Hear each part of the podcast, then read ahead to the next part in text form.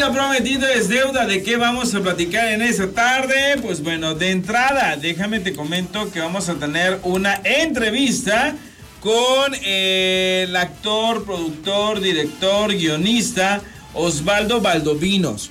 Vamos a estar platicando con él acerca de una puesta en escena bastante interesante, pero también tengo nada más y nada menos que las declaraciones del nuevo José el Soñador.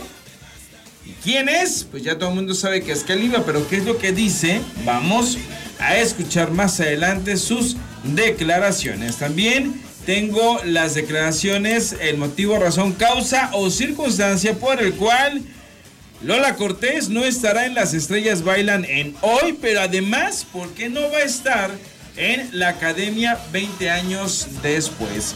¿Quieren los detalles? ¿Quieren saber su respuesta? ¿Quieren saber por qué? Bueno, quédense conmigo porque vamos a descubrir el motivo, razón, causa o circunstancia. Y también vamos a tener las declaraciones de eh, una señora que argumenta que Laura Bozo no es su competencia de qué señora se trata y es una señorona, pues bueno, más adelante vamos a descubrir esta respuesta. Por lo pronto nos vamos a ir en esos momentos con las declaraciones de quién.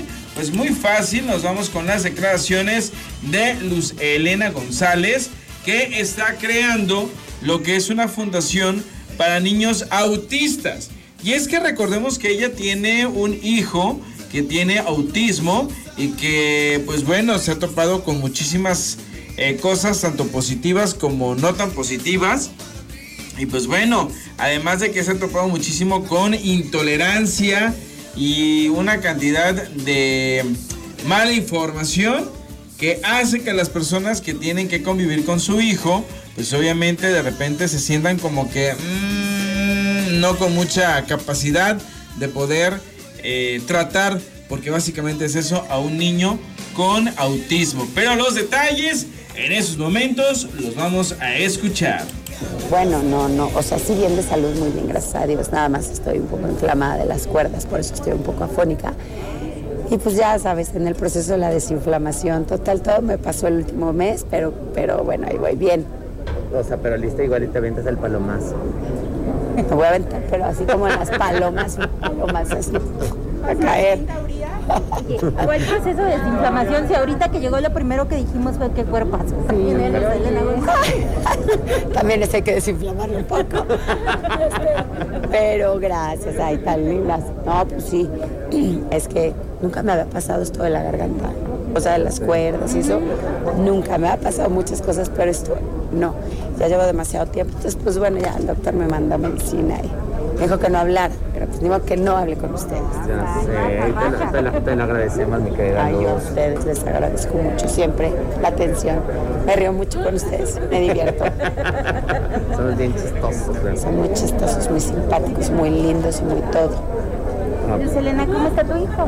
Muy bien, bendito Dios. Está muy grande, mide 1,83, tiene 14. Si Dios quiere, ya está por cumplir los 15 y pues muy contenta porque veo que pues va evolucionando. Pues ahí va con su tema, pero pues bueno, va bien, o sea, todo es un proceso y, pues va, es parte de nuestra vida. Oye, Bernie y tú, por ejemplo, ¿cómo platican eh, precisamente porque pues ya dentro de poco pues cumplirá, bueno, unos años más la mayoría de edad. Por ejemplo, la otra vez Leti Calderón decía que a su hijo Luciano pues ya lo iba a dejar vivir solo, ¿no? Para que experimentara pues independencia, ¿no? Ustedes en ese aspecto con Santi, ¿cómo, cómo lo han platicado? Porque algún día él va a pedir. Claro, pues el día que lo pida obviamente lo vamos a apoyar, pero ahorita por más que le digo, el día que viva solo dice nunca voy a vivir solo, aquí voy a vivir siempre. digo, ¿qué vas a traer aquí a tu esposa? Y me dice, sí, obvio. Entonces no creo que mi hijo tenga muchas ganas de irse todavía. ¿Y cómo vas con el proyecto de la fundación? Porque muy bien, qué bueno que me lo preguntas. Ya me pueden encontrar en todas las redes sociales, no a mí nada más, sino la fundación se llama Una Luz para Santiago, donde la idea de la fundación es eh, hacer más consciente a la sociedad del autismo. ¿Por qué lo digo? Porque me he topado con, a lo largo de estos años, con mucha agresión verbal, física, intolerancia, faltas de respeto, porque la gente no tiene la menor idea de lo que es el autismo. Lo oyen, pero no saben de qué se trata y tampoco lo saben manejar. tampoco saben eh, respetar, te excluyen. Entonces la idea es hacer, eh, pues, dar mucha información y hacer más consciente a la sociedad, a las empresas, eh, también tanto hoteleras como restauranteros, como este, de viajes, de aviones, camiones, o sea, transporte aéreo, transporte terrestre que sean inclusivos y que dentro de la discapacidad y prioridades que le dan a la gente con una discapacidad física, también se la den a las personas con una discapacidad intelectual. Con esto quiero decir a todas las personas que tienen autismo, porque ya todo se, eh, globaliza en autismo. Eh, ¿Tienes comunicación o has tenido comunicación con Federica de Cava, que también ha sido muy activista en este tema y a través de redes sociales también comparte mucho de esto que tú estás compartiendo? Pues mira, nos hemos encontrado, hemos platicado, vivimos lo mismo, no, vaya, no, no, no nos vemos mucho, nos hemos encontrado en estos caminos de la vida, pero pues bueno, obviamente qué bueno que lo podemos compartir. Y la idea de la fundación es que, que sean, eh, pues la gente se haga más consciente, qué padre que ella lo, lo dice. Y lo sé y me la encuentro y siempre es un gusto verla. Y cuando alguien vive lo mismo que tú sientes una empatía inmediata y te sientes, eh, híjole, es, una sensación bien distinta, te sientes aceptado, te sientes querido, te sientes respetado. Acabo de estar en, eh, Playa del Carmen, en un hotel que es inclusivo y es totalmente distinto a lo que es un hotel que no es inclusivo y que su personal no está preparado para tratar eh, estos huéspedes. Y, y, de verdad te sientes en casa y desearías de verdad no salir nunca de ahí, porque evidentemente como saben del tema y están preparados y se les han dado pláticas y cursos, cosa que yo a través de la fundación lo quiero hacer, que eh, integrar estas empresas que sean inclusivas y además darles ese pues ese, esas este, conferencias, pláticas y preparación para su personal para tratar a las personas con autismo, niños y adultos. Pues estaremos pendientes de todo. Muchas gracias. Pues sí, porque de verdad no saben el trabajo que es, lo difícil que es llegar a las empresas. Mucha gente cree que les vas a pedir dinero y no, lo que quieres es darles la información y hacerlos conscientes y que te puedan ayudar. Claro, pues estaremos pendientes, Luz. Gracias. gracias. Ahí están las declaraciones de Luz Elena González, que además hay que mencionar lo siguiente es una mujer que siempre está buscando la manera de dar un mensaje positivo.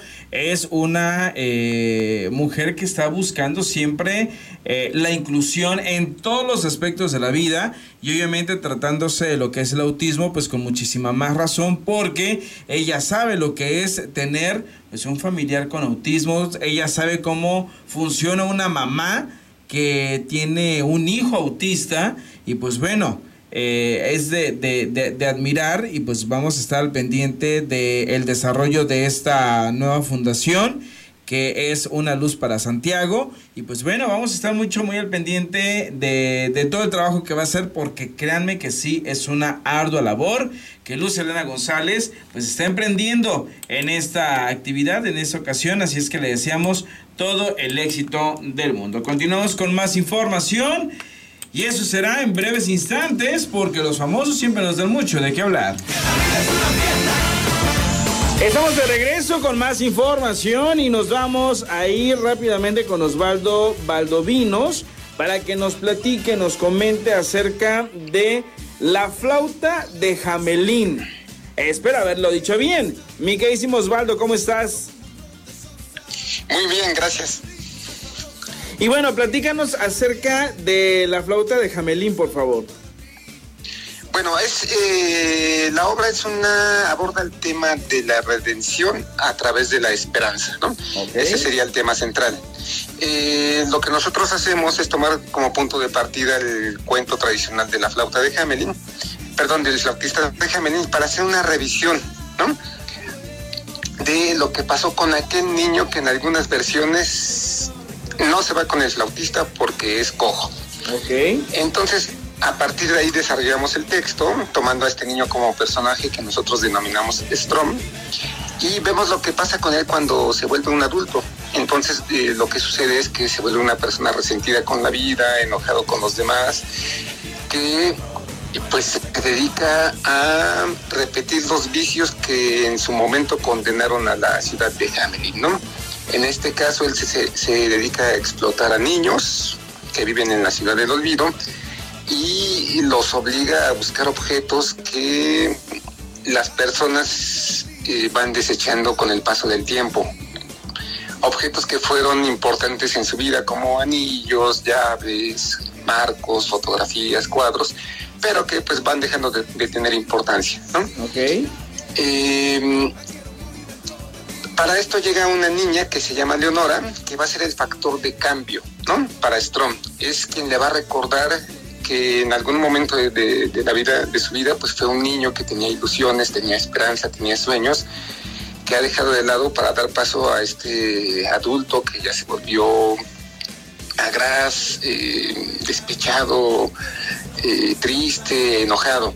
Entonces, pues es eh, básicamente por ahí va la, obra. Es una obra de teatro de títeres, títeres de sombras, de, varillas, de formato mediano, de manipulación directa e híbridos. Los híbridos son aquellos que toman el cuerpo de la actriz, del actor, y para como cuerpo de, de, ¿no? Es una obra enfocada pues para público de 8 años en adelante, sobre todo por la cuestión de la temática y pues de buena parte del texto que está en verso. Ah, órale, excelente. Me llama muchísimo la atención eh, la temática que estás eh, tocando, la manera en la que lo, están contando que es en verso, pero sobre todo el, el uso de marionetas, el uso de títeres. Así es, es eh, lo hacemos así porque creemos que muchas veces los niños se identifican más con con personajes eh, que pueden ser títeres, los niños y un poco también los, los preadolescentes, ¿no?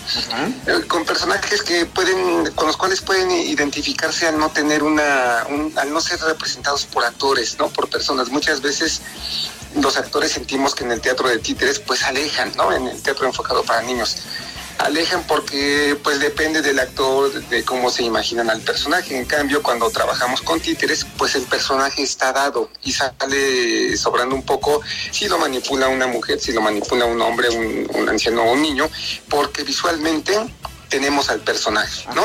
Entonces esa ha sido una de nuestras directrices como compañía, desarrollar el teatro de títeres.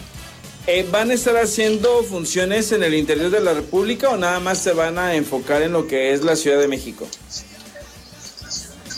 Bueno, por el momento solamente estamos eh, eh, en la Ciudad de México, en el Teatro Helénico, con una temporada que termina hasta el 26 de junio, sábados y domingos a la una de la tarde. Y en el caso de los estados, pues eh, depende mucho de la vinculación que tengamos con las secretarías de cultura estatales, ¿no? Sobre todo. O con algunos, a veces con algunas otras tipos de organización, porque pues al ser un montaje más o menos grande, pues implica una logística que pues sí normalmente trabajamos cuando manejamos estos formatos grandes, pues con secretarías de cultura, ¿no? Estatales. Órale, excelente. Y bueno, a través de redes sociales, ¿manejan alguna página, manejan eh, algo con el cual el público pueda conocerlos más? Claro que sí, en Twitter, Instagram y Facebook nos pueden encontrar como Astillero Teatro. Astillero Teatro. Así es. Perfecto. ¿Algo más que desees agregar, mi queridísimo Osvaldo? Bueno, que los esperamos en el Teatro Helénico, en Avenida Revolución 1500, en la Ciudad de México, sábados y domingos a la una de la tarde, hasta el 26 de junio. Y pues que es una obra que les va a resultar muy atractiva. Aparte de esta obra, ¿estarás ya trabajando en alguna otra? ¿Estarás planeando alguna otra? Eh, de hecho, esta obra forma parte de un repertorio que tenemos. El repertorio es más o menos de 10, 12 obras. Entonces, en este momento estamos al pendiente de las convocatorias que saca Secretaría de Cultura a través de diferentes instancias. Y algunas eh, de ellas, eh, vaya, de lo que se trata es de darle movilidad, ¿no? A ese repertorio que tenemos. Ok, perfecto. Mi queridísimo Osvaldo, ¿cuáles son tus redes sociales personales para poder estar al pendiente de tu trabajo? Este, pues solamente tengo Facebook como Osvaldo Valdovinos. Perfecto. Mi queridísimo Osvaldo, muchísimas gracias por estar con nosotros. No, muchas gracias a ti por el espacio para la difusión. Perfecto, señores, vámonos con más, volvemos porque tenemos mucha información. Seguimos con más información a través de esta plataforma. Muchas gracias por darle clic y por estar en estos momentos escuchando lo mejor de los famosos. Y vámonos con más información porque eso siempre nos dan mucho de qué hablar. Y en esta ocasión, pues bueno, el que está causando polémica es nada más y nada menos que Alfredo Adame. Motivo, razón, causa o circunstancia porque ha sido ya confirmada su participación para un nuevo reality de Azteca, señores. Sí, efectivamente el señor Alfredo Adame eh, ha, dicho que sí, que va a estar. Ya la promoción ya empezó a circular en redes sociales y él es uno de los primeros confirmados en donde pues bueno nos van a sorprender muchísimo porque en ese reality pues eh, requiere, se requiere mucha astucia, se requiere de mucha, de mucho escándalo por lo que veo, porque sí va a estar bastante fuerte la competencia, la situación. Y al parecer, pues bueno, están buscando a alguien con quien Alfredo Adame pueda tener roces, pleitazos. Y pues bueno, a ver qué es lo que va a suscitarse en este reality de Azteca. Los que siguen dando mucho de qué hablar son la Casa de los Famosos 2, porque nuestro buen Juan Vidal, señores, ya está confirmado también para participar en el reality de Telemundo, sí, en esa segunda temporada. Así es que Niurka Marcos, Juan Vidal, lo que es Ivonne Montero, son algunos de los nombres que ya empiezan a circular a través de redes sociales como confirmados. Si es que, pues bueno, si tenías alguna duda de quiénes estarían en esta reality, en estos momentos estoy mencionando que Juan Vidal, Niurka Marcos y nada más y nada menos que Ivonne Montero están confirmados entre algunos otros famosos que más adelante les vamos a comentar, les vamos a decir. Vámonos con más información porque de rumores, señores, el nuevo remake de La Madrastra la versión que hizo Victoria Rufo y que en los 80s protagonizó eh, Angélica Aragón con el nombre de Vivir un poco, pues bueno, tiene nuevo, nueva protagonista y protagonista masculino y femenino. Porque la que ya está más que confirmada es Araceli Arámbula. Y por ahí sonaban algunos nombres: Juan Soler, René Strickler y Eduardo Santamarina. Pues, ¿qué creen? Todo parece indicar que el 99.99% el protagonista masculino de La Madrastra junto a lo que es Araceli Arámbula será nada más y nada menos que Lalo Santamarina. Ya casi está confirmado, ya está circulando en redes sociales eh, el nombre de Lalo como el protagonista masculino, con lo cual pues obviamente nos queda por descubrir y por saber muchísimo más, porque es una gran historia, es un, ahí sí como se dice, es un culebrón esta, esta versión de la madrastra. Recordemos que este, muchos grandes actores estuvieron formando parte del elenco de las versiones eh, de Vivir un poco y de la madrastra. Así es que vamos a estar esperando más confirmación acerca del resto del reparto. Por lo pronto, se te antoja ver a Araceli Arámbula y a Lalo Santamarina como protagonistas. Recordemos que ellos ya habían sido pareja protagónica, ¿eh? Si no me equivoco, bueno, ellos ya habían trabajado juntos, ella como villana y él como protagonista de la telenovela Rencor Apasionado. Si la memoria no me falla, ya habían eh, tenido su participación en esa historia. Así es que, pues bueno, ahí están las tres notas que te acabo de mencionar en esos momentos con información, ahí sí como se dice, calientita. Vámonos con más información porque los famosos siempre nos dan mucho de qué hablar y en esa ocasión tengo las declaraciones de Rocío Sánchez Azuara, que pues bueno, ella asegura que Laura Bozo no es su competencia, entre algunas cosas más. Pues me preparo me preparo y bastante. Soy coach y profesional. En mis descansos involuntarios, por supuesto, porque no me he quedado sin trabajo porque quiero. ni porque me voy de las empresas, como dicen por ahí, de pronto empiezan a bulear. Estoy más allá de eso, estoy más, estoy muy trabajada ya, la verdad, y aparte ya tengo, ya tengo mi edad, ya tengo, ya tengo mis años, ¿no? Este, simplemente me preparo porque el público merece un gran respeto de mi parte y yo no quiero que se me precisamente meta en una bolsita donde no voy a caber nunca, ¿no? En una, en una bolsita de violencia, en una bolsita de, de, formatos desagradables que no aportan absolutamente nada positivo a la sociedad. Dicen que cosas de la vida y que otros formatos que yo manejé eh, son lo mismo de siempre y que este... No, yo les invito a ver Acércate a Rocío. Quizá en algunos otros formatos tuve que caer porque fue contra mi voluntad y la gente que trabajó conmigo y que estuvo, hizo equipo conmigo lo sabía. Era parte del gran conflicto que yo tenía de estar luchando contra no violencia, no golpes, no malas palabras, por favor. O sea, era desgastante para mí, honestamente, pero bueno, se tenía que hacer, ¿no? Tenía yo que hacer cuántos de ustedes o de los que estamos aquí no hemos tenido que hacer cosas de las que no estás 100% convencido, pero pues, oye, no eres dueño de la empresa, entonces tienes que cumplir ciertos mandatos y no digo que el, dueño de la empresa me lo haya indicado como es, sino en un programa como el que yo he tenido, los formatos que yo he tenido en vivo al aire, pues tenía un productor, ¿no? Y ese productor, pues si no quería hacer las cosas de la manera en como yo las quería hacer, pues al final del día se tenían que filtrar. Entonces se puede decir que ahora estás reinventando el show. Ahora soy productora general del proyecto. El proyecto es mío, es de mi propiedad, lo escribí junto con mi hija, está registrado como mi proyecto. Voy de la mano con un gran productor que es Andrés Tobar que es productor ejecutivo, pero que encima de todo y sobre todas las cosas, muy importante tanto para Andrés como para mí, somos socios, pero somos amigos. Somos como hermanos, Andrés Tobar y yo, somos como siameses, esa es la realidad. Y lo conozco desde hace dos años y he descubierto un gran ser humano que tiene el mismo objetivo y la misma, la, misma hambre de poder ayudar a la gente, de poder sumar, de poder dejar cosas lindas, cosas en las que podamos comentar. Sin, sin caer en el morbo y sin caer en, en, la chusmería, de verdad que no nos hace falta. Hablando de morbo y chusmería, no te puedo dejar de preguntar, justo estrenas tú y estrena Laura Bozo.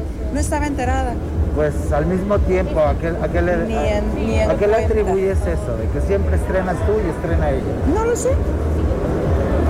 Nada que decir acerca de Absolutamente nada.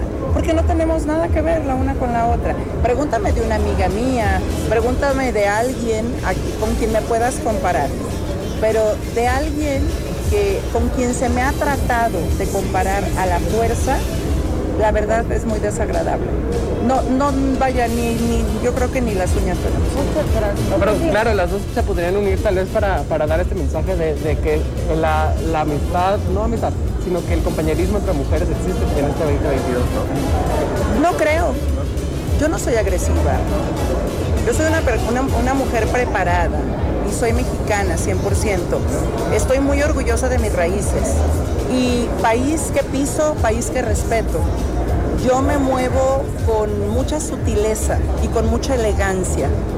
Vengo de un lugar eh, donde crecí con prácticamente nada de recursos, pero me he sabido demostrar y me dieron las herramientas mis padres para entender que no necesitas de dinero para, para ser bien, bien nacida y bien agradecida, como decían por ahí hace poquito, ¿no? Es de, es de bien nacido ser agradecidos. No, yo soy muy agradecida con quien tengo que serlo. Con el resto, si no tengo algo bueno que aportar, simplemente me quedo callado.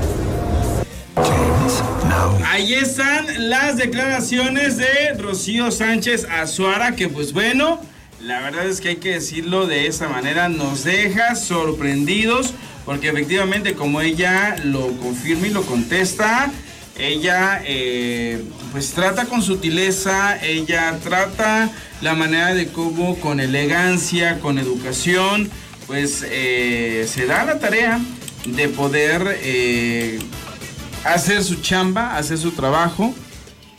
y ella no es comparada o pide no la comparen absolutamente con nadie. Así es que ahí están sus declaraciones. Y es el momento de irnos con Lolita Cortés, motivo, razón, causa o circunstancia por el cual no estará en las estrellas, bailan en hoy. Y además tampoco en la academia 20 años después Aquí están sus propias declaraciones. Al jefe le debo muchísimas cosas. Le debo que haya creído en mí junto con el maestro Rafael Perrín. Les, les debo mucho, mucho estar haciendo esto. Para mí es maravilloso, me divierto y que de verdad se den cuenta de todo lo que puedo hacer es mejor aún. Lola, te podrás aventar. Lola, podrás contorsionar. Lola, yo puedo hacer lo que me digan. Es maravilloso. Y además este, con una comedia abierta, una comedia donde tú puedes eh, integrarle sumarle, ¿no? Nutrirle. No hay nada más maravilloso que te dejen eso, que te dejen sumar tu talento al talento de los demás. Tenemos tres escritores que están locos de la que ves, que los amo con todo el corazón y que saben lo que necesitamos en el escenario y lo que podemos dar. No hay nada más maravilloso que unos escritores que te dejen esa, la puerta abierta para poder lograrlo y que están ahí, ¿eh? O sea, no nada más entregan libreto y se van, están en el programa y están checando si es que se cambia algo, si es que es necesario cambiarlo, ahí están para decirte cómo lo podrían cambiar y que vaya con respecto al programa. estamos muy contentos de perdiendo el juicio, pero muy tristes porque ya no estarás en la nueva temporada de Bailando Va a ser muy difícil para mí, eh, vino mucho trabajo, voy a estar saliendo de México, voy a estar de gira con la masterclass de comedia musical de Lola y Laura Cortés, vamos Monterrey, Guadalajara, Tijuana, Mérida y Querétaro. Entonces es una locura, voy a estar saliendo de gira también con The Prom, así que eh, yo todo mayo tengo que aprenderme de Prom, así que imagínate, la verdad no, no nos rindió el tiempo. ¿Nos vas a privar de esas, de esas críticas buenas, de esas críticas? Me habría encantado, amo el programa, amo el proyecto, llamo a todos los artistas que están eh, decididos a probar que lo pueden lograr, que pueden mejorarse. Espero, si llega a haber una cuarta, este, que me tomen en cuenta de estar con ellos. Sin embargo, me parece que se une la maestra Emma Pulido y le pondrá su toque. ¿Cómo? Se, se unirá la maestra Emma Pulido, al parecer. Ah, sí, bendito sea Dios, es maravillosa. Ella es toda una maestra, ella sí sabe. Oye, ya para finalizar, porque sabemos que también otros compañeros, eh, pues se vienen los 20 años de la academia, ¿estarás también ahí? No tengo idea porque pues, no ha habido ningún acercamiento. Hasta ahorita, la verdad es que mucha gente pensó y mucha gente creyó que iba a haber un acercamiento. No he tenido ese acercamiento, pero espero. Eh, igual y, no sé, mandar un saludo. no sé, no sé. no se consigue una academia sin la maestra Lola. ¿Tú crees? Yo creo que han habido varias academias sin mí que no ha habido ningún problema. Pero de las más exitosas, donde salieron mejores, son las Pues muchísimas gracias. A ver, a ver qué sale, pero creo que ya el tiempo ha pasado y, y de haber eh, pensado en mí, yo creo que lo habrían hecho tiempo atrás. Fue una lástima que no te... Sí, creo que sí, pero bueno, ni modo. Gracias a ti. Ahí están las declaraciones de Lolita Cortés, que pues bueno, deja muy en claro que... Eh, ama el proyecto de los famosos Bailan en, Hoy, las estrellas Bailan en Hoy, mejor dicho, que eh, ama el programa porque por ahí se había especulado, se había dicho que había tenido problemas Andrea Rodríguez, la productora que quedó en lugar de Magda Rodríguez, su hermana, que en paz descanse, que había tenido problemas con el Lola Cortés. Y eso había tenido muy molesta a Lola y que por eso no había eh, pues aceptado estar. Pero pues obviamente si ella está argumentando y diciendo que ojalá para la cuarta temporada, si es que llega a ver, ojalá la puedan tomar en cuenta, pues yo creo que la puerta la misma Lola Cortés la está abriendo, la está dejando abierta para que más adelante se puedan. ¿Se imaginan a Emma Pulido y a Lola Cortés siendo jueces del mismo, del mismo reality, del mismo programa? ¡Wow! Genial, sería algo espectacular.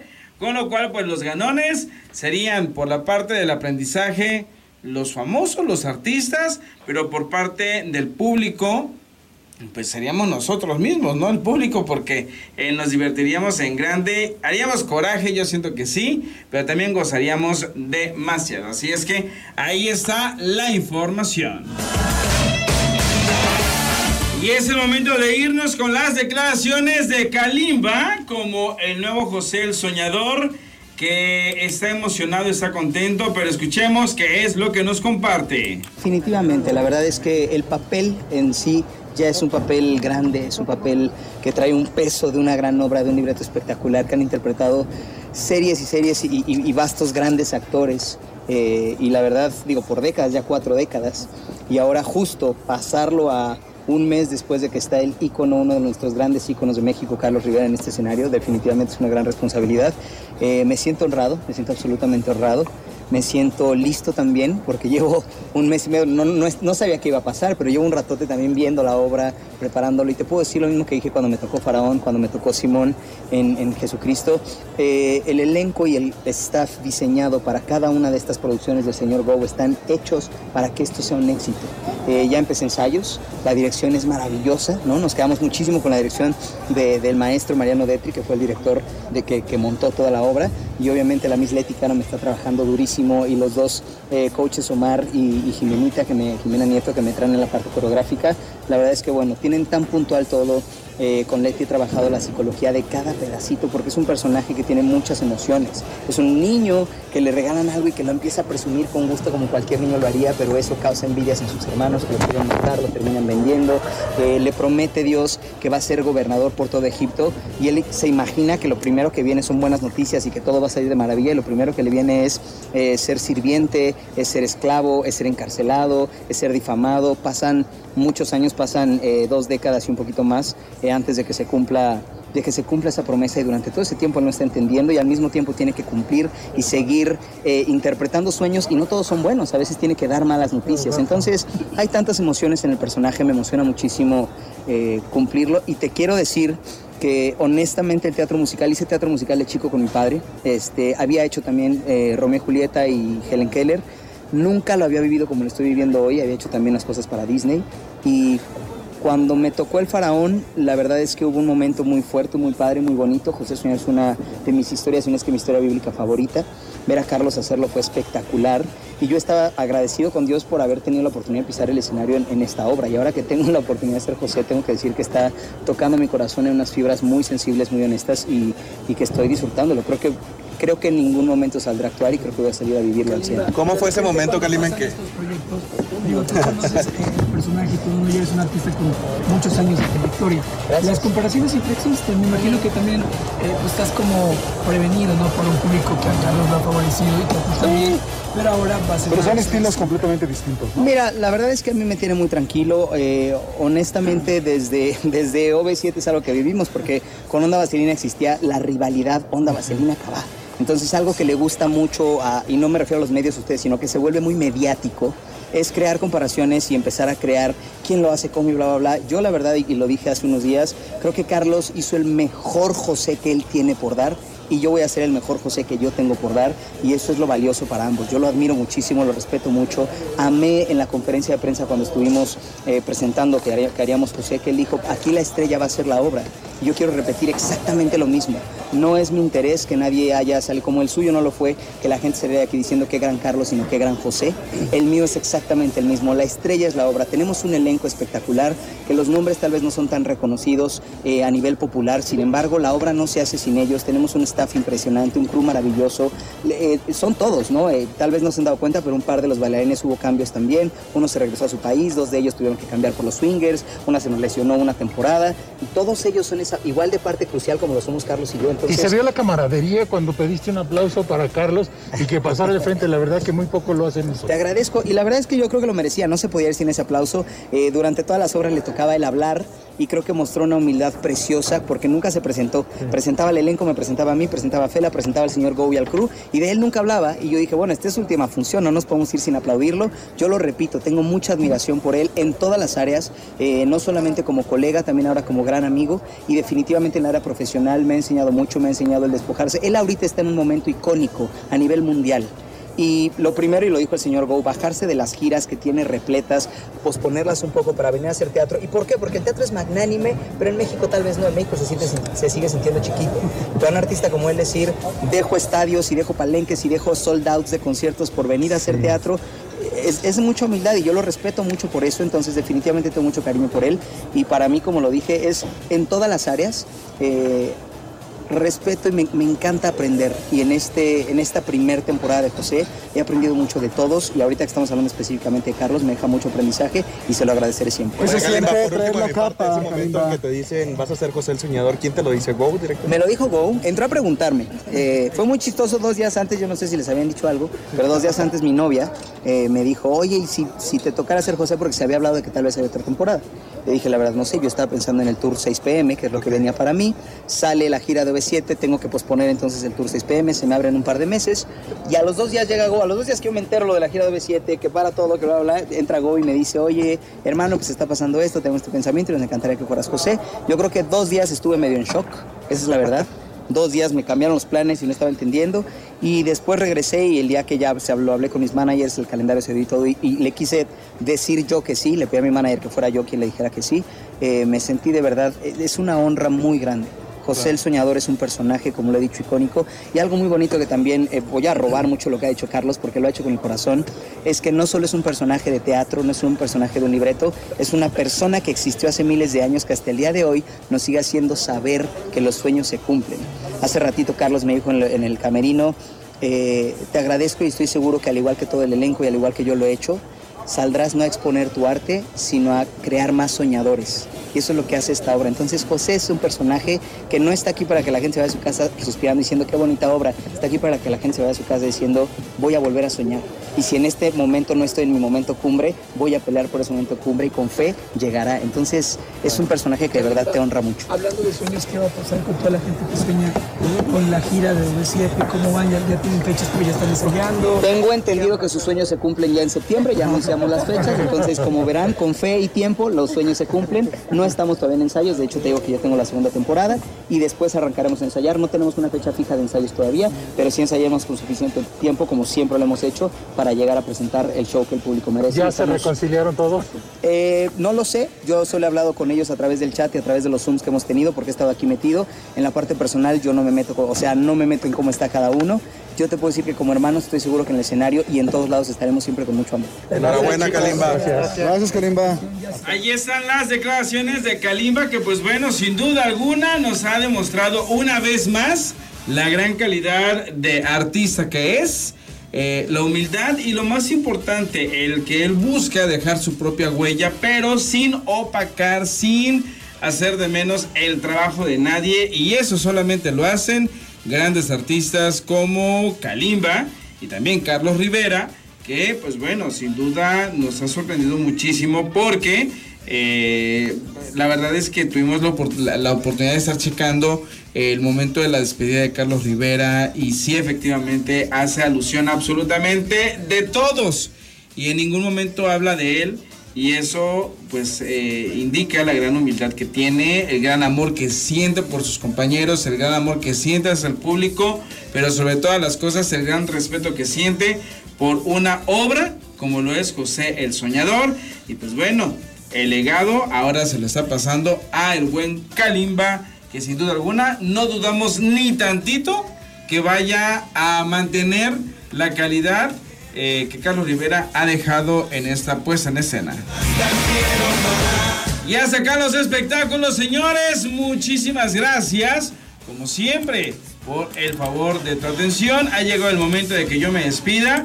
Y pues bueno, te deseo que tengas la mejor de las tardes. Soy Mario Blas y te invito a que continúes con nosotros en una próxima emisión a través de esta misma plataforma.